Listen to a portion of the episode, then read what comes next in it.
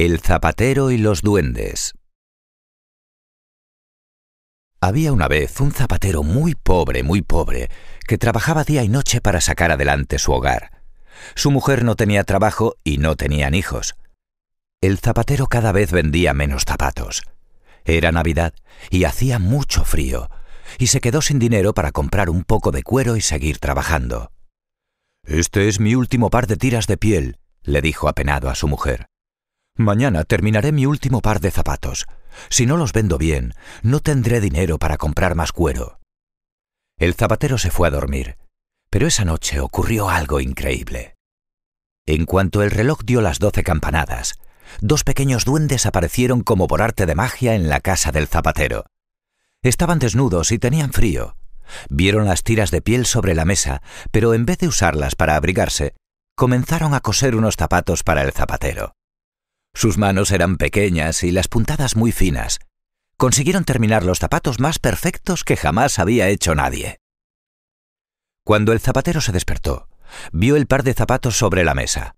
No podía creer lo que veía. Llamó a su mujer y le mostró el milagro. Eran los zapatos más perfectos y elegantes que había visto nunca. Nada más ponerlos en el escaparate, entró un hombre y los compró por muy buen precio. Gracias a ese dinero, el zapatero pudo comprar más cuero para hacer más zapatos. Y esa noche se repitió la historia. Los duendes aparecieron a las doce en punto y volvieron a coser, en este caso, dos pares de zapatos. Y así pasó un día y otro y otro más. Sus zapatos eran los mejores, y el zapatero se hizo muy pronto con un grupo de clientes ricos y agradecidos que admiraban su trabajo. Pero el zapatero quería saber qué pasaba cada noche. Su curiosidad le hizo esperar un día escondido tras un sillón. Entonces lo vio todo. A las doce, una vez más, aparecieron los duendes, desnudos y muertos de frío. El zapatero les miró con asombro y se entristeció.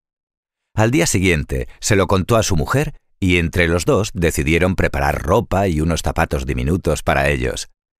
Era Nochebuena. Los dejaron sobre la mesa y se fueron a dormir. Los duendecillos aparecieron a las doce como cada noche y descubrieron emocionados la ropa y los zapatos. ¿Será para nosotros? dijeron. Se pusieron la ropa con rapidez, se calzaron los zapatos y se alejaron muy felices y agradecidos murmurando Por fin, ahora ya no pasaremos frío. El zapatero y su mujer se alegraron mucho al ver que los duendes se habían llevado su regalo.